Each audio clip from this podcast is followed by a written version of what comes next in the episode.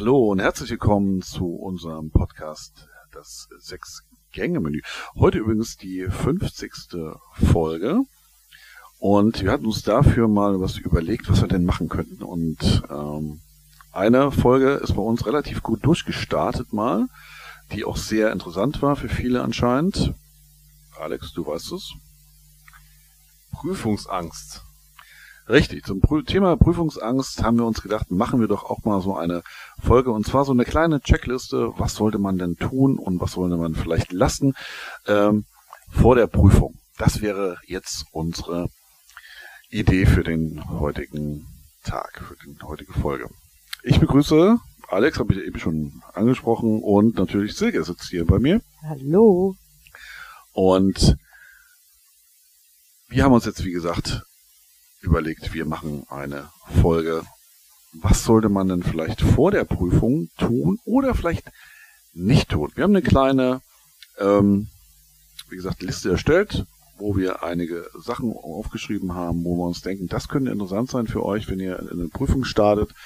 Äh, was sollte man denn vielleicht vermeiden? Okay, wir stellen uns einfach mal vor, das ist natürlich jetzt eine Folge, die gerichtet ist an Fahrschüler. Vielleicht aber auch interessant, vielleicht für Fahrlehrer, wenn sie Tipps geben wollen. Und einige Sachen haben wir uns mal überlegt. Und zwar, wir fangen mal an mit einem wichtigen Punkt.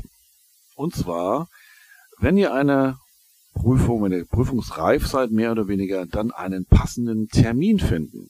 Und Silke, was könnte damit gemeint sein? Was meint, was meinen wir denn mit einem passenden Termin finden? Naja, ich sag mal, jetzt sind ja so die Prüfungszeiten im Allgemeinen, so die Abi-Prüfung und so weiter. Wenn ich jetzt äh, meinem Fahrschüler sage, wir wollen demnächst mal eine praktische Prüfung fahren, dann sollte natürlich die praktische Prüfung und die Abi-Prüfung nicht unbedingt auf einen Tag fallen. Ähm, Wäre natürlich dann ganz gut, wenn man sagt, okay, dann und dann sind meine Abi-Prüfungen, dann habe ich unheimlich viele Klausuren. Ähm, da muss ich nicht noch da noch on top, sage ich mal, eine praktische Prüfung raufpacken. Ja, perfekt, wenn wir dann auch Tage hätten, wo wir dann wirklich entspannt und frei haben. Ja, Alex, was meinst du dazu? Passenden Termin finden, ist das wichtig? Na klar ist es wichtig, weil ja. die Schüler, wenn sie jetzt nicht gerade nur im Abi stecken, sondern auch im beruflichen Alltag sind, ja auch nicht immer frei bekommen können, weil wenn dann ja. schon von fünf Kollegen äh, insgesamt äh, drei Kollegen im Urlaub sind, dann wenn der ankommt und zum Chef sagt, hey, äh, ich bräuchte da mal frei, dann äh, glaube ich, kriegt er keine frei für seine Prüfung. Und ein gelber Schein ist dann auch die falsche Lösung, weil dann weiß der Chef ja, wo du bist. Ja, da äh, zu dem Thema natürlich auch noch ein kleiner Tipp natürlich an die Fahrlehrer, äh, rechtzeitig den Fahrschüler Bescheid sagen. Nicht da sagt, ey, mir fällt gerade auf, Jonathan, du hast morgen Prüfung. Das ist natürlich ein bisschen stressig dann natürlich für den Jonathan. Er muss vielleicht Urlaub nehmen oder äh, anderweitig freimachen. Ähm, also rechtzeitig Bescheid sagen natürlich. Wie oft ist dir das schon passiert? Das ist mir schon einige Male passiert tatsächlich, ja. Mir zum Glück nur ein einziges Mal und es war wirklich. Äh, Aber nicht, nicht so kurzfristig, also nicht einen Tag vorher. Nein, doch, das ist genau das war bei mir. Einen Tag vorher. Nein. Doch. Weil eigentlich war geplant, dass ich noch mit dem eine Woche zu fahren habe. Und dann sagt er, ja, äh, er würde gerne mit seinen Eltern irgendwo in Skiurlaub fahren. Sag, ja, kein Stress und hast du nicht gesehen und hatte voll das mit der Prüfung verdrängt. Und dann haben wir einen Termin ausgemacht, dann sind wir donnerstags gefahren und dann sag ich zu ihm so, du, kriegst du auch kurzfristig in der Schule frei wegen Prüfung oder so? Ja klar, das ist kein Problem. Ach übrigens, gern morgen um neun Uhr treffen wir uns, da hole ich dich zu Hause ab, da hast du Prüfung um zehn. Das ist natürlich jetzt, äh, das ist natürlich sehr kontraproduktiv zum Thema äh, passenden Termin finden und rechtzeitig sich vorbereiten. Ja, ähm, ich hatte einmal eine Prüfung gehabt und zwar hat das der Vater des Fahrschulers eingefädelt. Ähm, der hat es auch bezahlt. Und zwar hat er am, hat der äh, Fahrschüler am gleichen Tag, an dem er die Theorie bestanden hat, auch praktische Prüfung gemacht. Das wusste er nicht. Hat der Vater so eingefädelt, also wir machen das so, wenn der rauskommt aus dem Prüfungsraum und hat bestanden, dann macht er auch die praktische Prüfung. Hat aber auch geklappt, hat funktioniert. Das ist vielleicht eventuell so eine kleine Lösung, wenn jemand starke Prüfungsangst hat und sich dann je näher der Prüfungstermin äh, rückt, dann natürlich sich sehr verrückt macht. Das wäre dann diese, naja, wie sagt man so schön, Friss- oder Stirb-Geschichte. Ja, ins kalte ja, Wasser geschubst, ne? Ja, einfach, zack, du musst jetzt und dann hat man gar keine Zeit, aufgeregt zu sein vielleicht.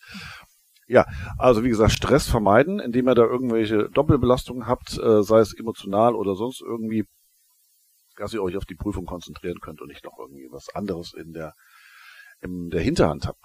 Ähm, ja, nächster Punkt, den wir hier haben, wäre natürlich auch äh, im Zuge dessen, natürlich wollen alle von euch wissen, wann habt ihr denn jetzt Prüfung? Ist es denn schlau, allen Bescheid zu sagen, Alex? Was meinst du? Allen mhm. Freunden, Familie, Arbeitskollegen vielleicht, was weiß ich. Auf Insta zu posten. Auf Insta zu posten, auf Facebook. Ich TikTok. bin jetzt gerade beim TÜV. Selfie noch. Ich beim TÜV hier, ganz aufgeregt. 800 Likes, keine Ahnung. So sinnvoll finde ich das nicht, weil die Erfahrungen, glaube ich, auch bei uns allen schon gezeigt haben, wenn die Schüler einmal erzählt haben, ich habe dem, dem, dem, dem, dem, dem, dem schon Bescheid gegeben oder äh, die wissen alle, dass ich in der Prüfung bin, etc. pp. Dass dann äh, der Druck natürlich sehr, sehr hoch auf den Fahrschüler, Fahrschülerin in dem Moment ist, beziehungsweise eher dann den Prüfling.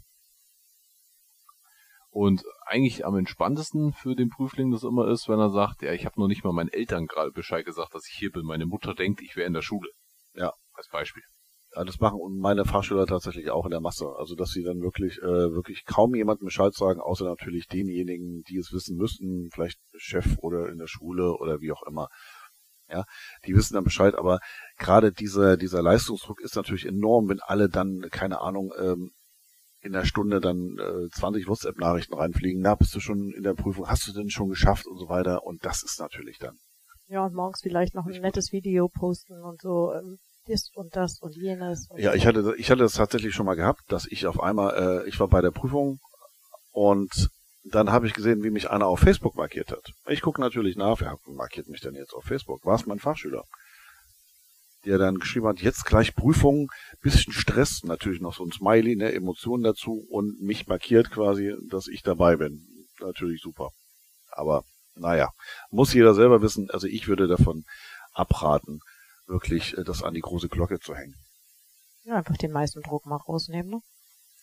Ja, dann mal zum Thema YouTube. In YouTube findet man ja unheimlich viele tolle Videos zum Thema Fachschule, auch zum Thema Prüfungen. Und auch, was ihr auch schon alle habt, das haben wir uns ja vorher schon mal so ein bisschen überlegt, es gibt sehr, sehr viele Versionen, wie man rückwärts einparken kann.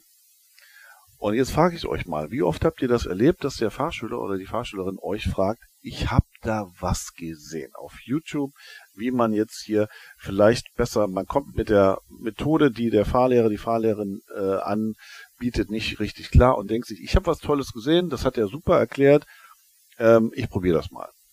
Das kommt schon das eine oder andere Mal vor, dass da nochmal nachgeguckt wird über YouTube. Wie kann man dann das Einparken vielleicht besser verstehen? Wenn das weit vor der Prüfung passiert, dann lasse ich die das gerne mal ausprobieren. Ähm, Ob es dann besser funktioniert oder nicht, sei mal ganz dahingestellt.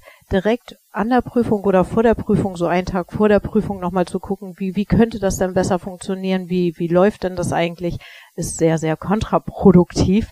Denn jetzt an dem, in dem Moment kann man ja sowieso nichts mehr machen. Und irgendwas ändern äh, einen Tag vorher, ja, bringt überhaupt nichts. Besonders interessant finde ich es dann immer, wenn sie mit diesen Themen rüberkommen, hier, das habe ich auf YouTube gesehen, wenn die das dann versuchen, scheitern und dann erwarten, dass man denen erklären kann, was sie falsch gemacht haben. Ja, das kenne ich auch. Obwohl das halt nichts mit dem System zu tun hat, das man ja selbst mit seinen Schülern anwendet. Und äh, wir können halt auch nicht ganz YouTube durchgucken, nur um rauszufinden, wie jeder Fahrlehrer, der meint, er muss dann ein Video hochladen, einparkt und seine Methode ja genau für die richtige hält. Schwieriges Kapitel. Das sowieso. Auf jeden Fall nicht irgendwas verändern, was man noch nicht kann. Also wenn man jetzt irgendwie versucht, was Neues zu machen, es klappt, natürlich klappt das in einem Video auf YouTube hundertprozentig. Ja, die werden natürlich auch einige Versuche gebraucht haben, bis das richtig rausgefunden haben. Und das, die Realität ist ja so ein bisschen, ne, so Instagram versus Reality. Ne? Auf der einen Seite klappt das hier natürlich super, aber ähm, im Normalfall braucht das ein bisschen, ehe sich das eingespielt hat und eben das, man muss es üben natürlich. Und das kann man nicht so einen Tag vor der Prüfung dann mal jetzt mal sagen, ich probiere jetzt mal so einzuparken, wie hier die eine Fahrschule aus, was ist ich, Backnang oder Stuttgart. Ja, so nach dem Motto. Genau. Oder München. Oder München gibt's ja auch noch. ja. Die Kleinstadt im Süden Deutschlands. München. Kennt jeder. Ja. Ja, gibt natürlich auch verschiedene Fahrzeuge. Bei dem einen hast du vielleicht da, hast du da vielleicht eine, eine andere C-Säule und was weiß ich. Und das eine Auto ist länger und das andere ist kürzer. Und also das muss man natürlich dann äh, individuell auf das Fahrzeug abstimmen. Man kann das vorher machen, wie du gesagt hast, Wilke, aber nicht so einen Tag vor der Prüfung. Das sollte einfach nicht sein. Genau. Ja. Dann natürlich auch ein ganz wichtiger Punkt, wie ich finde, ähm, hatte auch Alex, glaube ich. Ich glaube, das war doch, ich glaube, Alex hatte ähm, diesen Punkt äh, gesagt.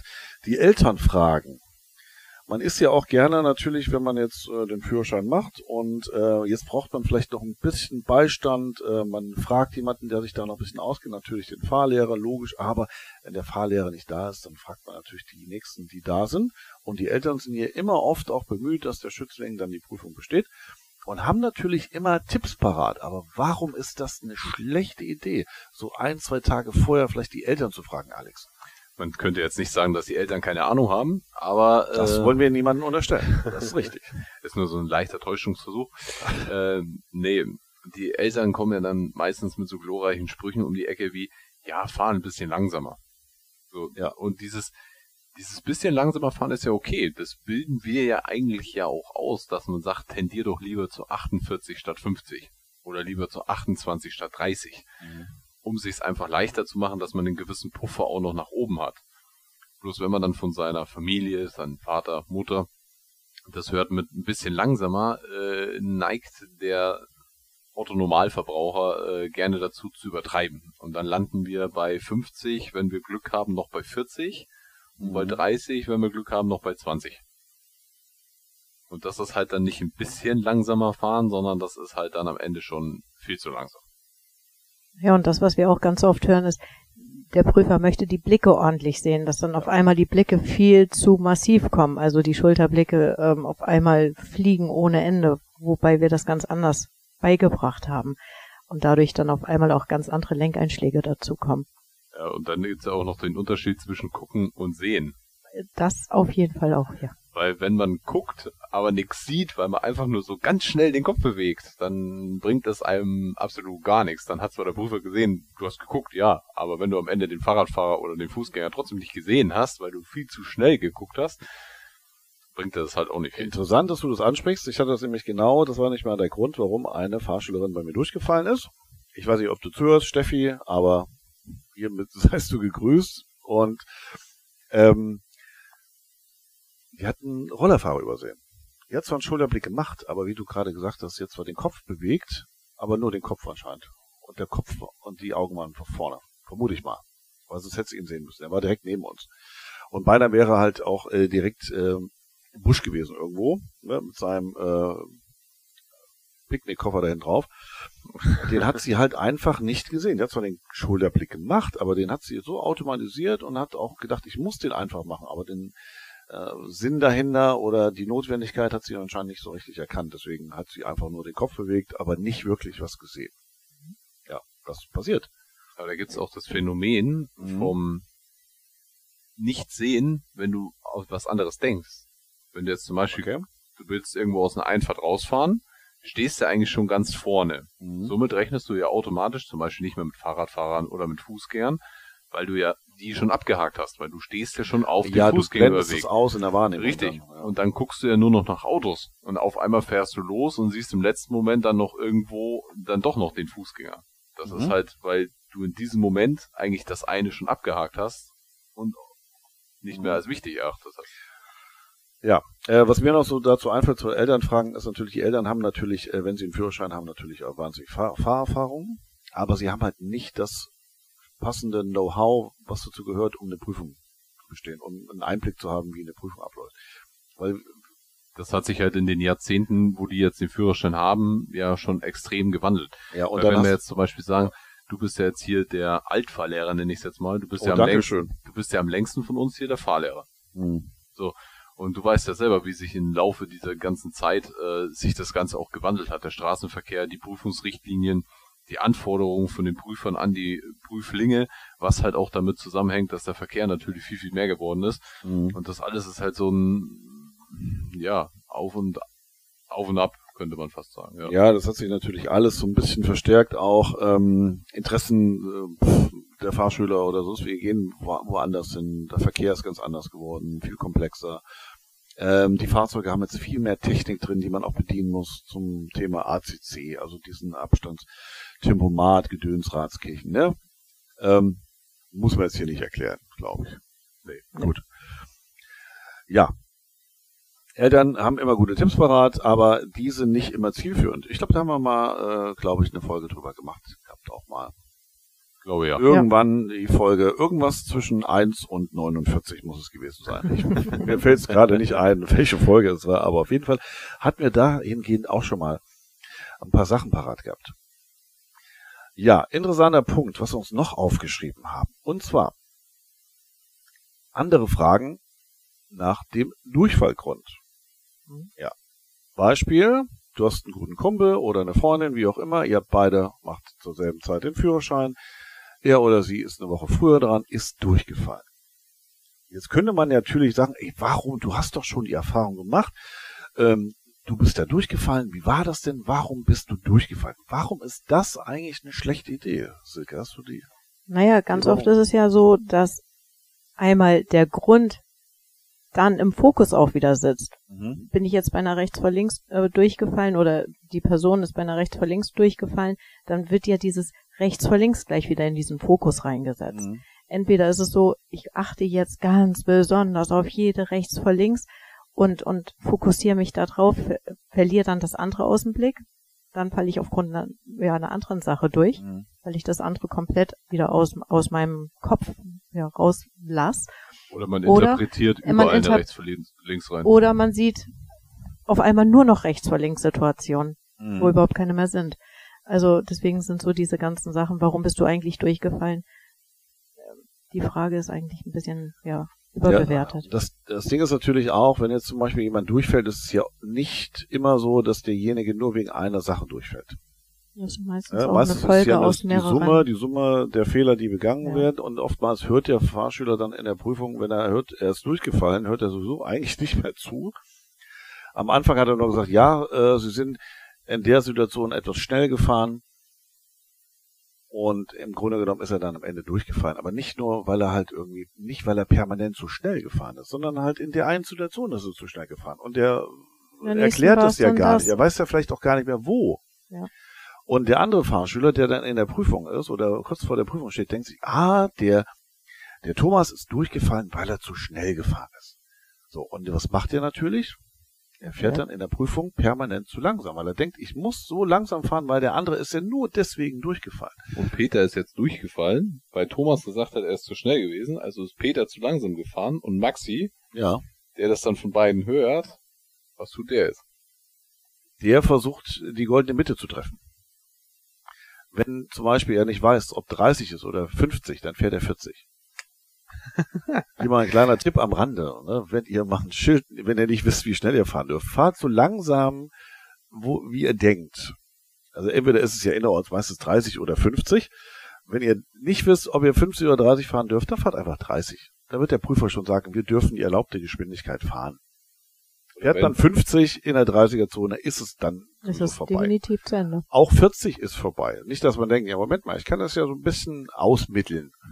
ja, das funktioniert leider nicht. Okay, also, das Ding ist, wie gesagt, die Leute, die dann durchgefallen sind, dass diese Gründe sind oft so individuell, dass man das nicht auf sich selber übertragen kann. Das und manchmal halt auch nicht nur ein Punkt, sondern manchmal die Summe aus mehreren Punkten. Ja, und das hat man ja auch wieder vergessen. Und der andere Fahrschüler weiß gar nicht, wo das war.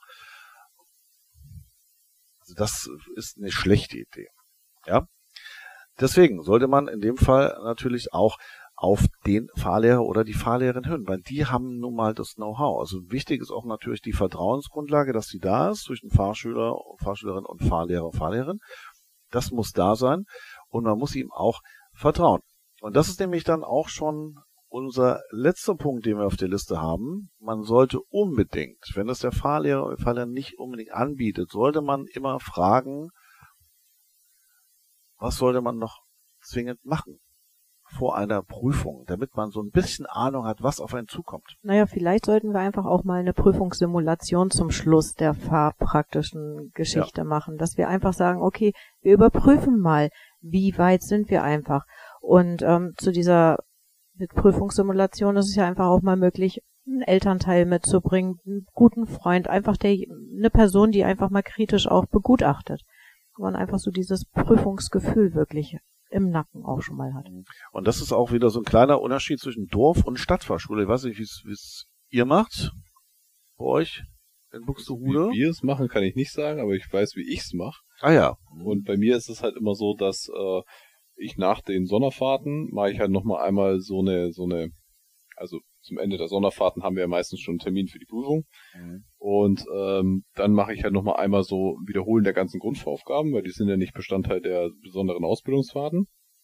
Und nach dieser Wiederholung der ganzen Grundvoraufgaben und nochmal durch die Stadt fahren und das Ganze drum und dran, mache ich dann eine Prüfungssimulation. Mhm. Und hier will ich ja sehen, wo liegen die Schwächen meines Schülers. Also mhm ihr müsst es ja auch so verstehen bei einer Prüfungssimulation, an die Zuhörer zum Beispiel, an die Eltern oder auch an die Fahrschüler, Fahrschülerinnen.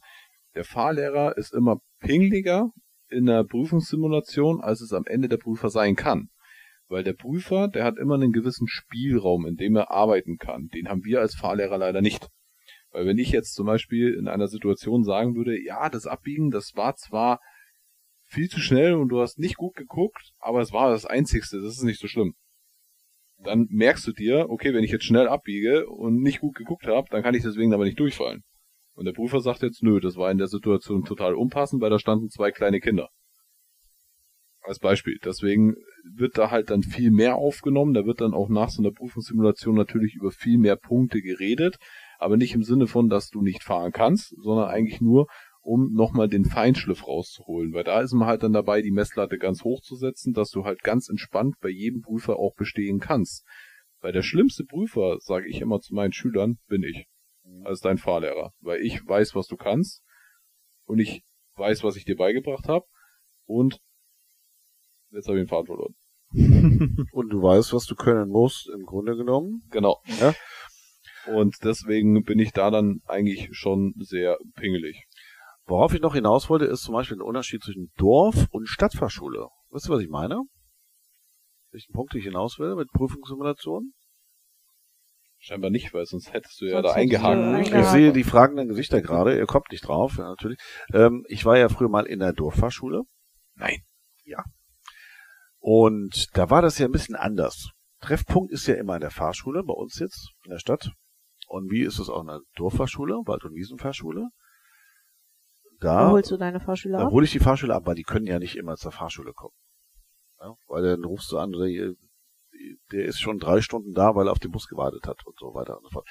Also da ist es praktischer, die Fahrschüler abzuholen. Und die haben dann im Grunde genommen immer für eine bestimmte Zeit, haben die hinten immer einen drin sitzen, der dann halt mitfährt. Und das ist schon mal ganz gut, das ist ein kleiner Vorteil, weil die mhm. dann dieses Gefühl haben, oh, mich beobachtet einer, ich fahre jemanden nach Hause und so weiter und so fort. Weil das ist ja das, was man ja bei der Prüfungssimulation ja auch machen möchte, dass da mal eine dritte Person mit dabei ist. Weißt du, was ich da in der Stadt mal gemacht habe? Weil wir, wie ja die fleißigen Zuhörer wissen, haben wir ja alle mal zusammengearbeitet. Ich hatte so ein riesen Stofftier. Krümelmonster. Ah, okay. Weiß ich, Stimmt. das vielleicht ich, noch kennt, das hatte ich, das hatte ich hinten rechts immer drinnen setzen. Ich hatte erst gedacht, du, du hast so gleich Taxiunternehmen gemacht mit den Fahrschülern. und viele Schüler hatten mir dann gesagt, dass denen das echt was gebracht hatten, weil die immer während den Fahrstunden hatten die ja hinten sozusagen Prüferkrümel drin sitzen. Mhm. Ich nannte den halt auch immer Prüferkrümel, was die Leute eigentlich immer sehr witzig fanden. Mhm. Und dann hatte ich oft Schüler, die nach der Prüfung zu mir gesagt haben, als sie gemerkt haben, dass sie total angespannt und gestresst sind, haben sie immer an Prüferkrümel gedacht. Und dann war für diese Sache immer entspannter, weil die dann nicht mehr dieses, dieses äh, oh mein Gott, da sitzen Prüfer hatten, sondern die haben dann halt immer an das Krümelmonster hm. denken müssen. Ich finde das auch, ich finde das auch optisch schöner, wenn man äh, sich an den, wenn man den Prüfer Krümel vor Augen hat, als wenn man das macht, was man immer äh, sagt, stell sie einfach nackt vor. Man will das manchmal gar nicht. Nee, lieber Aber, nicht. Nein, nicht unbedingt. Ja. Ja, das wären so unsere Punkte, die wir hätten, ähm, um euch die naja, um euch das Leben äh, vielleicht ein bisschen einfacher zu machen, um euch ein bisschen ein paar Tipps an die Hand zu geben, wie ihr das ein bisschen gestalten könnt vor der Prüfung, um dann auch ein bisschen entspannter in die Prüfung zu gehen. Weil das wird nämlich genau unser nächster Punkt werden. Das heißt, beim nächsten Podcast, in der nächsten Folge, reden wir dann, was solltet ihr beachten während der Prüfung? Was solltet ihr tun? Wie heißt so schön Do's und Don'ts während der Prüfung einfach? Das wäre dann äh, die Aussicht auf die nächste Folge. Und Nummer 51, wir, ne? Was wäre denn die Folge 51, genau. Und wir wünschen euch bis dahin eine schöne Woche. Schalte wieder rein und wir sagen damit auf Wiedersehen. Bis Tschüss. dann. Tschüss. Tschüss. Ciao, ciao.